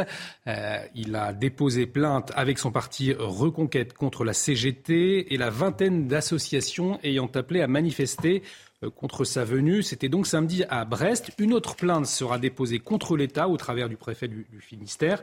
Alors je vous le rappelle euh, ce qui s'est passé. Éric Zemmour poursuivait donc sa tournée de dédicace de son dernier livre en protestation contre l'avenue du président de Reconquête. Environ 300 personnes, on le voit à l'image, dont une soixantaine de membres de l'ultra-gauche, eh bien, se sont rassemblés au niveau de l'hôtel de ville.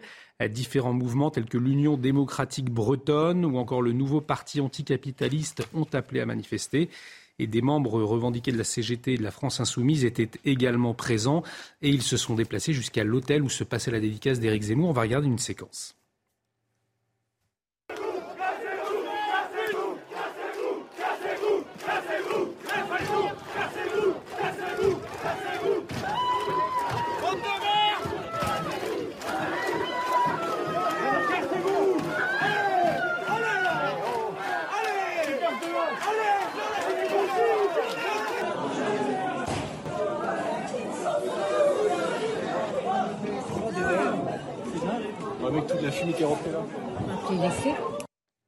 Alors, réaction d'Éric Zemmour. Il parle donc d'un triple scandale. Il dénonce des milices d'extrême gauche soutenues par LFI. Il s'interroge aussi sur le fait que des militants antifa aient pu s'approcher euh, du lieu de la dédicace. Et, il parle aussi de la presse, hein, la presse qui a parlé euh, d'affrontement, euh, qui a parlé de chahut au lieu de, s'indigner d'une telle violence.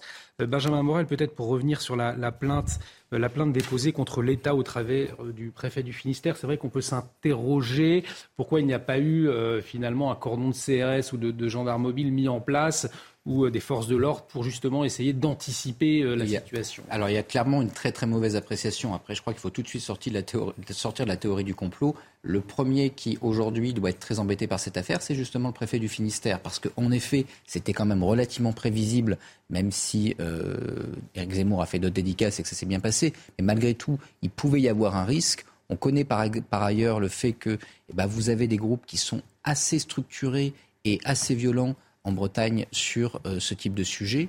On l'a vu notamment dans d'autres cadres. Donc il y avait en effet une possibilité que l'État n'ait pas eu la bonne approche, et eh ben, fait qu'en effet, il peut y avoir une responsabilité qui est engagée, mais pas de complot. De l'autre côté, bah, ce qui se passe là, c'est très très grave. Moi, je suis indigné évidemment par euh, ces images, mais surtout par une forme de silence malgré tout dans la classe politique. Mm. Parce qu'évidemment, on n'est pas obligé de partager les opinions d'Éric Zemmour, et c'est mon cas. Néanmoins, il a le droit de citer. Néanmoins, a priori, sauf si la justice euh, dit que ce n'est pas le cas, eh bien, il a le droit d'intervenir dans le débat public et de dire ce qu'il dit. Et donc, ce faisant, si jamais vous ne pouvez pas exprimer cette opinion, eh vous restreignez la liberté d'expression. Vous la restreignez pas par la loi, vous la restreignez par la violence. Si on le fait pour Éric Zemmour, et si on juge que c'est normal ou qu'on ne s'en scandalise pas, bah demain, euh, à qui le suivant? Et donc là, il y a un vrai, vrai, vrai danger. Et je suis quand même assez étonné de l'absence de bronca dans tout le monde politique, parce que c'est la liberté d'expression de l'ensemble du monde politique qui ici est fustigée. Monsieur le député, c'est vrai qu'on a vu euh, très peu de, réactions. Euh, il n'y a pas eu, en tout cas, de, dénonciation commune de ces faits dans le monde politique. Mmh. Euh, la presse également qui a parlé d'affrontement, qui a relayé l'événement, peut-être en, parlant, en minimisant les faits. c'est ça reste dangereux pour la, pour la démocratie, selon vous? Ce, manque de dénonciation, notamment du monde politique Bon, on verra demain et après-demain lors des questions au gouvernement à l'Assemblée nationale et, au Sénat. Euh, Moi, à titre personnel, je dénonce toutes les violences et donc je dénonce ces violences-là. Éric Zemmour, c'est vraiment pas ma tasse de thé du point de vue idéologique et politique à partir du moment où son parti euh, existe et que euh, on considère qu'il peut se présenter à des élections, d'ailleurs qu'il n'a pas gagné pour le moment, loin de pouvoir gagner, euh, qu'il peut exprimer ses idées, même si encore une fois je ne les partage pas. Il n'y a pas dans une démocratie à, venir attaquer comme ça un responsable politique. Et ça s'inscrit dans un cadre plus global où on voit là vraiment depuis quelques mois une, une flambée des violences dans notre pays qui vraiment est très inquiétante. Euh, voilà. Et il va falloir que tout ça euh, cesse un moment. On peut être en désaccord total, voire radical avec les idées euh, d'Éric Zemmour, mais l'exprimer de cette façon ne sert pas la démocratie. Et Alexandre Devecchio, c'est vrai qu'on entend depuis ces agressions, il y a une petite musique, il a bien cherché. voilà, c'est mm. certains qui essayent de minimiser, je le disais, notamment la presse. Ça, c'est grave aussi pour, le, pour la démocratie. Bah, il y a un débat, il y a un deux poids, deux mesures qui est hallucinant. Euh, aujourd'hui, euh, il y a très peu de groupuscules d'extrême droite euh, violents, et c'est tant mieux, mais on veut nous faire croire qu'il y a une menace d'extrême droite. et il y a une très grande tolérance finalement pour l'extrême gauche. On considère que puisque la cause serait bonne, ils auraient tous les droits. Mais c'est les fondements même de la démocratie qui sont remis en cause, puisque dans une démocratie, il faut tout de même euh, respecter euh, la, légalité. ensuite, moi, j'ai un vrai problème avec euh, ces, antifascistes-là, parce que je considère que ce sont les fascistes d'aujourd'hui. c'est Churchill qui disait ça. Demain, les, antifascistes se feront appeler fascistes. là, il y a une attitude qui est proprement fasciste, parce que c'est le, ils ne supportent pas la, la contradiction démocratique et ils sont prêts à utiliser la violence pour faire taire leur adversaire idéologique. Donc, effectivement, il faut bien réfléchir euh, aux personnes avec lesquelles on est tolérante. Et cette petite musique euh, est insupportable euh, parce que, voilà, elle remet en cause les fondements même de ce qui est la, controverse civilisée dans ce pays et donc une, vraie, une, vraie démocratie. Donc c'est inconcevable effectivement que des, responsables politiques ne, ne, condamnent pas ça parce qu'effectivement aujourd'hui c'est Eric Zemmour, demain ça pourrait être quelqu'un d'autre. Tatiana Renard-Brazac, est-ce qu'effectivement il y a une certaine bienveillance vis-à-vis de ces, groupes antifa, ces groupes d'extrême gauche qui exercent de la violence aujourd'hui, notamment contre euh, les, gens qui, sont, qui étaient venus, qui s'étaient déplacés hein, pour euh, se faire signer le, le dédicacé livre d'Éric Zemmour? Ouais, je, pense que d'abord c'est honteux en effet qu'il n'y ait pas eu de condamnation euh, politique. Je pense même que Sophie Binet aurait pu aussi avoir un mot parce qu'il y avait quand même aussi des membres de la CGT qui étaient présents avec des drapeaux. Euh, et, je, je, pense que là, en effet, on ne peut pas laisser passer ça, on ne peut pas accepter euh, cela. Euh, et puis, comme le disait Benjamin Morel, c'est vrai qu'on sait, on l'a vu pendant toute la campagne présidentielle, on sait qu'il y a souvent, qu'il y a eu beaucoup d'affrontements lors des nombreux déplacements d'Éric Zemmour entre justement euh, des antifas et, des groupes euh, d'extrême droite ou des membres de Reconquête. Et donc, on sait qu'il y a ces violences-là, on sait qu'il y a ces aussi parfois des deux côtés, hein, de part et d'autre. Donc, on aurait dû en effet prévenir cela et le préfet aurait dû prendre en effet des, des mesures et ses responsabilités pour éviter, pour devancer ces violences-là. Et puis, troisième chose, de façon plus générale, comme vous le rappelez, monsieur le député, ça s'inscrit dans un contexte de violence, en effet, globale. Je voyais qu'aujourd'hui, la, nouvelle maire de Saint-Brévin euh, va déposer sa quatrième plainte cette semaine euh, pour menace, justement, de la part de l'extrême droite et pour euh, violence. Et donc ça pose une vraie question quand même de façon plus globale sur la violence aujourd'hui en politique, la violence aujourd'hui contre le politique, que ce soit contre Éric Zemmour, même si on ne partage mm. pas ses idées, ou euh, contre des élus euh, locaux qui sont pourtant censés être les élus les plus proches des Français et préférés des Français, et au plus, surtout au plus proche de leurs préoccupations. C'est ça aussi la réalité. Et donc ça pose une vraie question aujourd'hui sur comment aujourd'hui on essaie de sanctuariser quand même ces élus et, la politique, parce que sinon on va droit dans le mur, c'est qu'on va vers des, des, gens, un désenchantement en fait généralisé, globalisé de la politique, et on va vers des abstentions records. On était quand même déjà, me semble-t-il, assez loin déjà dans ces abstentions et dans ce désenchantement politique. Donc ça pose une vraie question sur comment on protège quand même, comment on essaie de sacraliser ce lien entre population et politique. On va prendre la direction de Marseille dans un instant, mais avant, monsieur le, député, effectivement, il me semble que ce sont les républicains qui proposaient euh, davantage de sanctions pour les agresseurs envers les, élus ou les hommes politiques. Vous, vous y seriez favorable? Oui, j'y suis favorable, mais je sache d'ailleurs, le, droit existant est déjà euh, très sévère, en fait, hein, pour euh, ce type d'atteinte. Il faudrait plus de sévérité ou, appliquer, ou appliquer tout simplement les. moi, j'observe quand même que. Alors, toute agression est une agression de trop. Euh, et euh, je vois quand même que il y a une grande réactivité et rapidité à la fois des services de police et de la justice s'agissant de ce type d'affaires euh, désormais, notamment depuis la crise euh, des, Gilets jaunes. Mais ce qui est assez euh, consternant, c'est que les années passent et on est toujours à, commenter ce, type d'affaires. On va, et on en reparlera donc très certainement encore malheureusement autour de ce plateau. On va prendre, je vous le disais, la direction de Marseille. Pourquoi? Parce que la, la cité phocéenne a été de nouveau frappée par des règlements de compte. Trois personnes ont été blessées euh, par arme à feu. C'était hier. Le pronostic vital d'une victime est engagé. Des tirs dans la cité des Hirondelles vers 23 heures ont blessé un homme à la main. Un autre homme né en, 2003 a été blessé, lui, au niveau euh, des bras. Alors, euh, ça s'est passé cette fois dans la cité de Busserine. C'est dans le 14e arrondissement, toujours aux alentours de 23 heures. Et puis euh, un autre homme connu pour sa consommation de stupéfiants est toujours entre la vie et la mort après avoir été touché dans le quartier de la Viste et dans le 15e arrondissement. Alors pour le moment, aucun lien établi entre ces trois affaires. On va écouter euh, le policier Rudy Mana du syndicat Alliance Bouches-du-Rhône. La police judiciaire a été une nouvelle fois saisie, la police judiciaire qui est saisie tous les jours de fusillade à Marseille. Euh, et je vous dis très clairement, elle commence à être noyée totalement par, ces dossiers. Et, je vous rappelle, Romain, on est à une semaine jour pour jour de la venue du président de la République à Marseille pour trois jours. Et, je crois vraiment que, que les problèmes d'insécurité que nous avons à Marseille doivent être au cœur du sujet. On ne peut pas avoir une ville en grand si l'insécurité demeure, demeure au quotidien. Donc là, vraiment, je pense que ce problème-là doit être, doit être au cœur du sujet de la venue du président de la République. L'alerte donc de Rudy Mana, il disait à une semaine de l'avenue du, président, l'ancien maire de Marseille, Jean-Claude Gaudin, euh, réagissait également cet après-midi sur euh, notre antenne dans Punchline avec Laurence Ferrari. Écoutez-le. Ce qui se passe à Marseille est dramatique, euh, car ça dure depuis plusieurs années. On voit bien que cela s'étend à d'autres villes, et vous venez d'en parler même cet après-midi pour Villers-Cotterêts.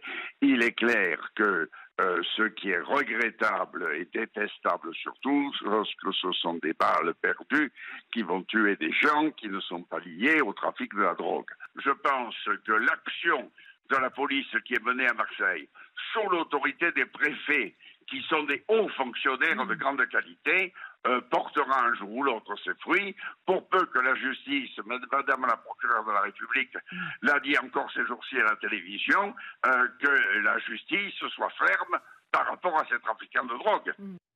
Karim Abrik, est-ce qu'il est temps que les acteurs locaux, les acteurs de la police, de la justice, euh, des représentants de l'État se mettent autour d'une table, au fond, pour régler, pour régler le problème, essayer de trouver une solution à un phénomène qui semble insoluble? Oui, mais on revient toujours à la même chose et j'ai l'impression que maintenant, euh, on le disait, c'est rendu dans les villes moyennes. Donc à Marseille, on connaît le problème depuis des années. Et moi, je pense que quand les actions ne sont pas là, ben, ça fait en sorte que pour les dealers, pour ceux qui font euh, du, trafic de drogue maintenant, ben, ils ont littéralement le champ libre. Ils n'ont plus peur de rien. Euh, ça continue. Donc non, il y, a, un vrai problème.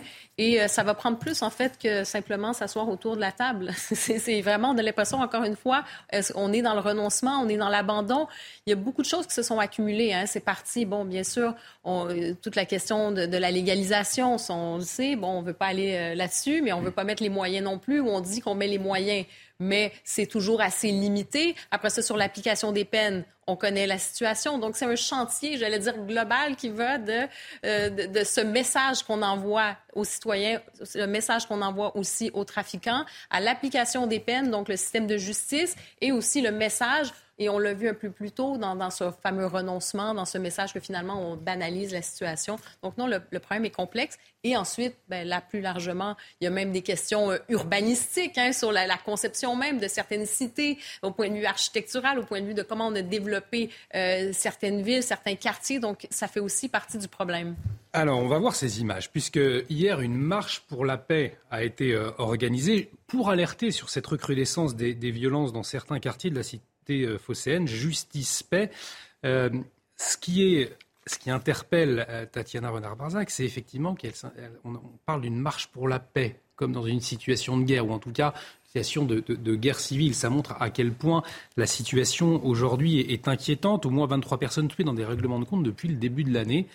Et on en parle encore ce soir, avec ce sentiment, je le disais avec Karim Abrik, que c'est insoluble plusieurs choses, c'est en effet effrayant. Et je, lisais avec effroi qu'il y a quelques jours, un, jeune agent immobilier a été tué en plein Paris dans le 17e arrondissement. Et en fait, ah c'était un, un, jeune homme qui a été envoyé de Marseille pour un règlement de compte et c'était une c'était pas la bonne cible et en fait la cible était un homme qui était lié au trafic de cocaïne.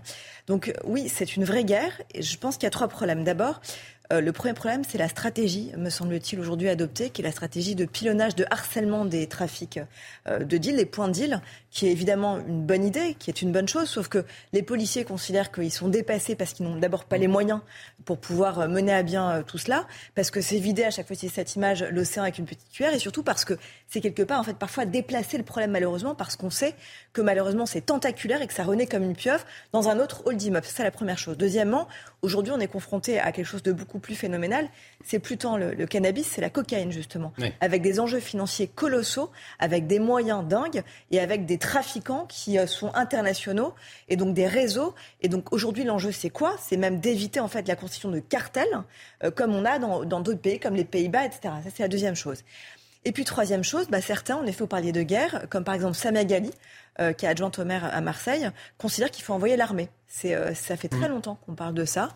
Euh, le problème, c'est qu'envoyer l'armée dans les quartiers nord de Marseille, ça veut dire quoi? Ça veut dire que l'armée, en fait, elle est formée pour tirer. À un moment donné, elle va tirer. Donc c'est une situation de guerre si l'armée. Il y aura des dommages collatéraux, il y aura des victimes, il y aura des dommages collatéraux. Est-ce qu'on est prêt à assumer ça? Est-ce que Emmanuel Macron est prêt à assumer ce prix politique? Et donc ça, c'est vrai que c'est une vraie question, c'est quelle stratégie aujourd'hui face à des trafiquants et des trafics qui ont changé d'échelle, une économie qui est devenue extrêmement euh, euh, euh, colossale et avec laquelle on a du, mal à lutter, parce qu'aujourd'hui, en fait, il faudrait s'attaquer à la source, ça veut dire aux moyens des trafiquants.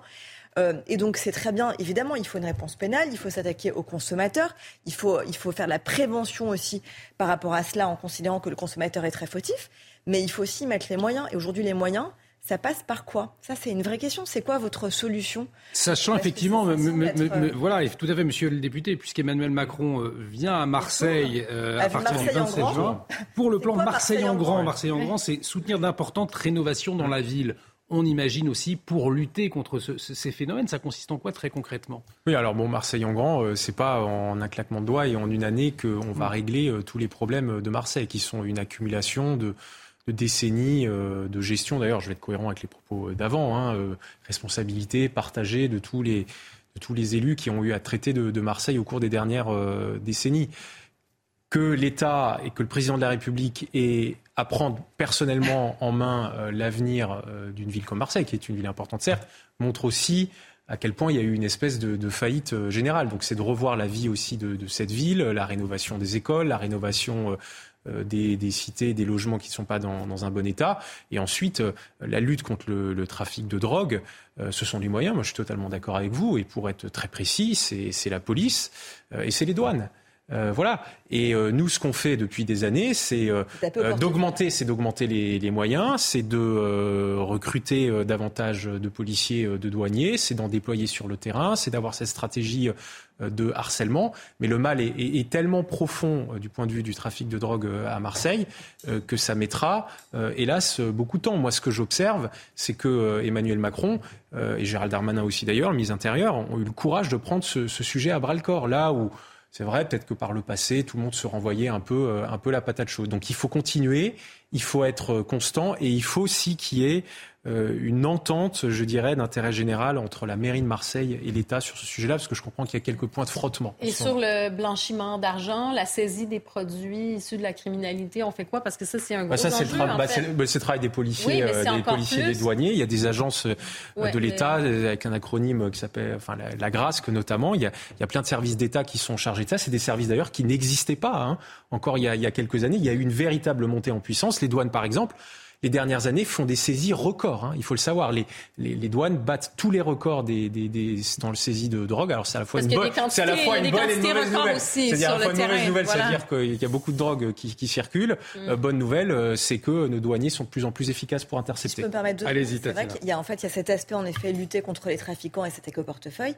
Mais il me semble qu'il y a un autre aspect d'ailleurs qu'Emmanuel Macron avait évoqué lors de sa première venue à Marseille, lorsqu'il a justement énuméré le Marseille en grand, c'était justement d'arriver à extraire les jeunes de ces trafics comment on arrive justement à démanteler aussi au sein même de Mmh. ces cités Oui, bien sûr. ces trafics qui arrivent à faire en sorte que les jeunes se détournent de cet argent facile, parce que malheureusement, souvent c'est plus facile d'être guetteur euh, ou de travailler pour un trafiquant que d'aller euh, euh, travailler, euh, trouver un travail. Donc comment on les extirpe de ça et comment on fait des propositions économiques justement Mmh. pour arriver à démanteler aussi économiquement ce trafic dans les quartiers, dans les cités nord? Et on, on- on en parlera à partir du, économique du 26 aussi? juin. Oui. Non, j'allais dire, c'est pas juste économique. Je pense Bah, que c'est sûr aussi pour les jeunes, en sachant que c'est souvent du court terme, c'est même leur rapport à la vie, euh, c'est-à-dire hein, comment ils- le, le côté sacré de la vie, ben, pour eux, ce n'est plus sacré. C'est ça, et c'est ça qui est très inquiétant. Voilà. On en reparlera à partir du fin de 26 juin, euh, début de la visite d'Emmanuel Macron à Marseille. Donc il est 23h30, euh, l'heure de faire un point sur les dernières actualités. On retrouve tout de suite Isabelle Piboulot, c'est à vous. Demain, Emmanuel Macron recevra la chef du gouvernement italien à l'Elysée. Giorgia Meloni et le chef de l'État prépareront le Conseil européen qui se tiendra à Bruxelles les 29 et 30 juin. Giorgia Meloni entend aussi défendre la candidature de Rome pour l'exposition universelle de 2030. L'Italie est en compétition avec la Corée du Sud, l'Arabie saoudite et l'Ukraine. Pour mieux prévenir les feux de forêt, députés et sénateurs sont parvenus à un texte de compromis. Il vise par exemple à renforcer les obligations légales de débroussaillement pour les propriétaires de terrains proches de forêts, avec notamment des amendes accrues en cas de manquement. L'accord obtenu en commission mixte paritaire doit être validé le 28 juin par l'Assemblée nationale, puis le lendemain par le Sénat. Enfin, c'est la plus importante commande de l'aviation civile en volume. La compagnie indienne Indigo a conclu avec Airbus un contrat pour l'achat de 500 appareils de la famille A320. Une annonce faite au premier jour du salon aéronautique du Bourget. La transaction pourrait atteindre 55 milliards de dollars. Les avions doivent être livrés entre 2030 et 2035. Merci Isabelle Piboulot. Prochain point complet sur l'actualité à minuit avec l'édition de la nuit. Ce sera avec Barbara euh, Durand. Il nous reste un peu plus de 8 minutes. Euh, Richard Ferrand calme le jeu. Aujourd'hui, l'ancien président de l'Assemblée nationale qui a tenu à, préciser ses propos de la veille, donc d'hier au Figaro, euh, mon cher Alexandre Devecchio, où il a regretté qu'Emmanuel Macron ne puisse pas se représenter et suggérait euh, de changer les dispositions constitutionnelles. Alors, dans un tweet publié ce matin, euh, ce proche d'Emmanuel Macron juge, je le cite, un consternant de voir s'agiter réseaux sociaux et médias paresseux sur une proposition stupide que je ne fais pas. Alors, qu'est-ce qu'il a prononcé très exactement? Euh, je regrette tout ce qui bride la libre expression de la souveraineté populaire. Tout cela corsette notre vie publique dans des règles qui limitent le libre choix des citoyens. Alexandre Devecchio, il termine par changeons tout cela. Donc le fait d'aborder le sujet dans les colonnes du Figaro, même s'il s'agit d'un point de vue euh, euh, personnel, Richard Ferrand aurait, pu, euh, aurait dû se douter que cela allait interpeller. Il rajoute faisons-le à un moment. Et il rajoute faisons-le, changeons Ce qui tout cela. Ce ouais. qui m'étonne, c'est moi, je suis tout à fait pour donner plus la parole à la souveraineté euh, populaire, y compris d'ailleurs, je pense, euh, pour revoir ces règles constitutionnelles hein, qui ont été rajoutées par euh, Nicolas Sarkozy. Mais, mais on dirait que ça n'intéresse Richard Ferrand que quand il s'agit de la réélection d'Emmanuel Macron. Euh, ça ne l'a pas vraiment gê- gêné pendant la, réforme des retraites, que finalement il n'y a jamais eu euh, de vote euh, sur la réforme en elle-même. Emmanuel Macron n'a jamais fait de référendum pour s'adresser directement à la souveraineté populaire euh, euh, jusque-là. Donc euh, ça m'apparaît assez euh, paradoxal et je pense qu'il aurait pu euh, euh, tourner cette fois sa langue dans sa bouche euh, avant de parler, puisque Emmanuel Macron a déjà une image euh, d'autoritarisme, euh, un côté euh, Vladimir Poutine. Enfin, j'exagère à dessein, mais a son côté vertical, euh, etc. On a vu qu'il y a des gens parfois exagèrent d'ailleurs, mais dans une mouvance anti-vax, par exemple, voilà, l'accuse d'être trop peu euh, démocrate. Et je pense que là, il ne peut que qu'exacerber ce sentiment-là dans une partie de la, situation de la, population avec de tels propos.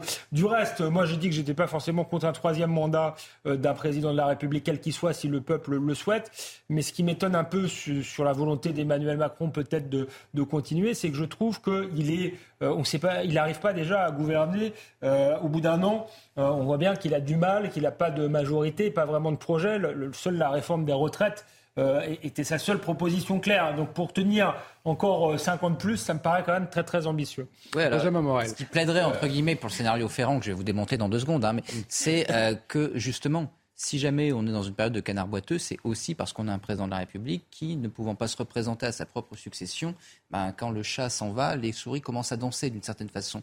Donc c'est un phénomène qu'on connaît bien. On a connu ça à la fin de Mitterrand, à la fin de Chirac. Et c'est vrai que la limitation, par principe, du nombre de mandats, là-dessus peut être facteur d'instabilité. Après, pour modifier la Constitution, il faut quoi? Il faut l'aval de l'Assemblée et du Sénat, puis ensuite 3 cinquièmes au Congrès ou un référendum. Vous voyez que pour arriver à modifier la Constitution, il faudrait que François Bayrou, Édouard Philippe, Laurent Vauquier et une partie de la NUP disent oui, Emmanuel Macron, une troisième fois, on prend. Donc vous voyez bien que c'est extrêmement improbable, pour ne pas dire totalement impossible. Richard Ferrand, qui a quand même rapporté le projet de loi constitutionnelle de 2018 et qui a été président de l'Assemblée nationale, le sait, il n'est pas idiot. Donc deux options soit il est quand même un homme politique tombé de la dernière pluie et en intervenant dans le Figaro, il n'a pas vu que ses propos pourraient porter ambiguïté, soit il voulait, peut-être dans une perspective de Matignon ou je ne sais quoi, eh bien en faire des tonnes. Dans tous les cas, il s'en est un peu éloigné de Matignon aujourd'hui puisqu'il s'en est rapproché. Donc dans tous les cas, c'est quand même une belle, belle bourde de communication. Tatiana Renard-Barzac, vous penchez pour Matignon. Non, je, pense que c'est l'un des, l'un des candidats euh, potentiels pour ce remaniement. Euh, euh, qui devient quand même un, gag, hein, parce que euh, Emmanuel Macron sait vraiment être le maître des horloges, mais là, en la matière, quand même, il dépasse nos espérances. C'est-à-dire qu'on se demande vraiment euh, quand va arriver ce remaniement.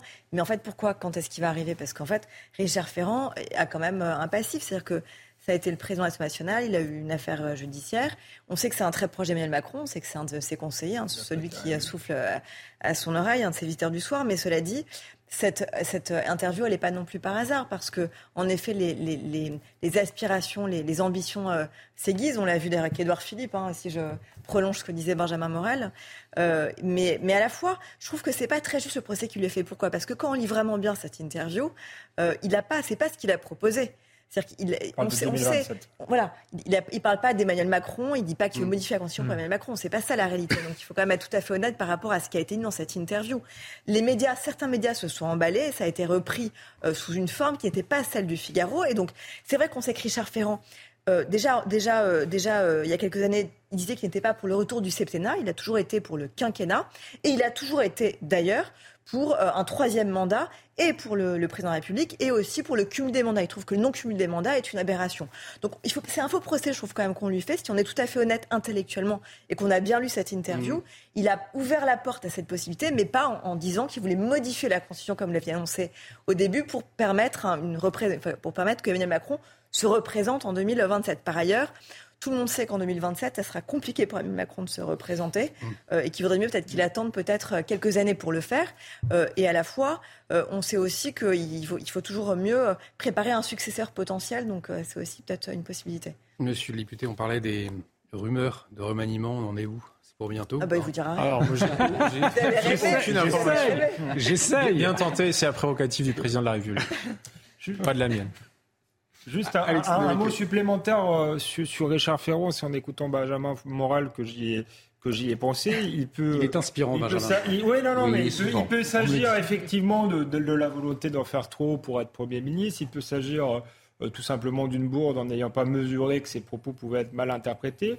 Euh, mais c'est aussi peut-être des propos révélateurs paradoxalement de la faiblesse politique d'Emmanuel Macron. Tout à l'heure, Benjamin Moral disait quand on peut pas se représenter, on est un canard euh, sans tête. Et c'est peut-être justement parce que Emmanuel Macron est un canard sans tête, encore plus parce qu'il a une majorité seulement relative à l'Assemblée nationale, que Richard Ferrand laisse planer euh, le doute sur, sa possible, euh, sur un possible troisième mandat, sachant très bien que c'est impossible mm. à faire, mais pour montrer que le président est encore, si vous voulez, dans la course et qu'il n'est pas euh, et que donc pour sa majorité, il faut encore rester uni parce qu'il a encore encore du pouvoir et encore un avenir politique. Parce qu'on sait bien que quand un président n'a plus d'avenir politique, eh bien ceux qui le lâchent, ce sont ses adversaires politiques évidemment, mais aussi les siens. Et c'est l'un des risques pour la fin du quinquennat d'Emmanuel Macron, avec finalement une majorité qui est en plus assez composite, avec des gens qui viennent plutôt de gauche et d'autres de droite. C'est ça l'enjeu, monsieur le député, affirmer qu'Emmanuel Macron a encore un avenir politique aujourd'hui? Oui, alors moi je partage pas trop en fait l'analyse sur le fait que, que quand on peut pas se représenter, on n'a plus de, de, marge de manœuvre politique. Hmm. D'ailleurs, il y a qu'à voir euh, les différents présidents de la République que nous avons eu depuis 1958. Vous prenez l'exemple euh, Giscard, ça n'a pas empêché d'être euh, battu de façon très surprenante. François Hollande pouvait se représenter, il a été en incapacité de même songer à se représenter. Donc il n'y a, a, pas vraiment de règles en la matière. Ce qui complique les choses depuis un an, c'est pas tant le fait qu'Emmanuel Macron puisse pas se représenter en 2027, c'est la majorité euh, relative mm. qui rend euh, le vote de certains textes. Et j'insiste vraiment sur certains, parce que l'immense majorité des textes, d'ailleurs, comme ça a été rappelé dans tous les médias, dans le Figaro, euh, sont en fait votés et passent sans difficulté au Parlement. Mais les points d'achoppement et les points de crispation prennent tout de suite une, ampleur extraordinaire. On l'a vu lors de la réforme des retraites. Et au contraire, moi je trouve qu'Emmanuel Macron, depuis un an, euh, il montre qu'il continue euh, à réformer. Après, on aime, on n'aime pas les réformes, chacun a son avis. Et le fait de pas pouvoir se représenter en 2027 euh, lui permet aussi d'endosser des réformes qui sont impopulaires, comme celle des retraites, mais dont il considère, et nous considérons la majorité, qu'elles sont bonnes pour le pays euh, à long terme. Donc il y a, des avantages et des inconvénients. Le mot de la fin. Merci Monsieur le député. Merci Karim Abric. Merci Alexandre Devecchio. Merci Tatiana Renard-Barzac. Merci Benjamin Morel. Euh, merci d'avoir débattu toujours avec bienveillance. C'est très agréable d'avoir été avec vous ce soir. Je reviens demain puisque... Euh, Julien Pasquet nous réserve une petite surprise. Je ne vous dis rien pour le moment. Il va falloir suivre CNews pour savoir de quoi il s'agit. C'est une surprise. Suivez-le. Il vous en dira peut-être un peu plus mercredi. Je ne sais pas. En tout cas, excellente soirée sur notre antenne. Merci à Lumna Daoudi de m'avoir aidé à préparer cette émission. Je vous le disais à minuit, l'édition de la nuit avec Barbara Durand. Excellente soirée sur notre antenne.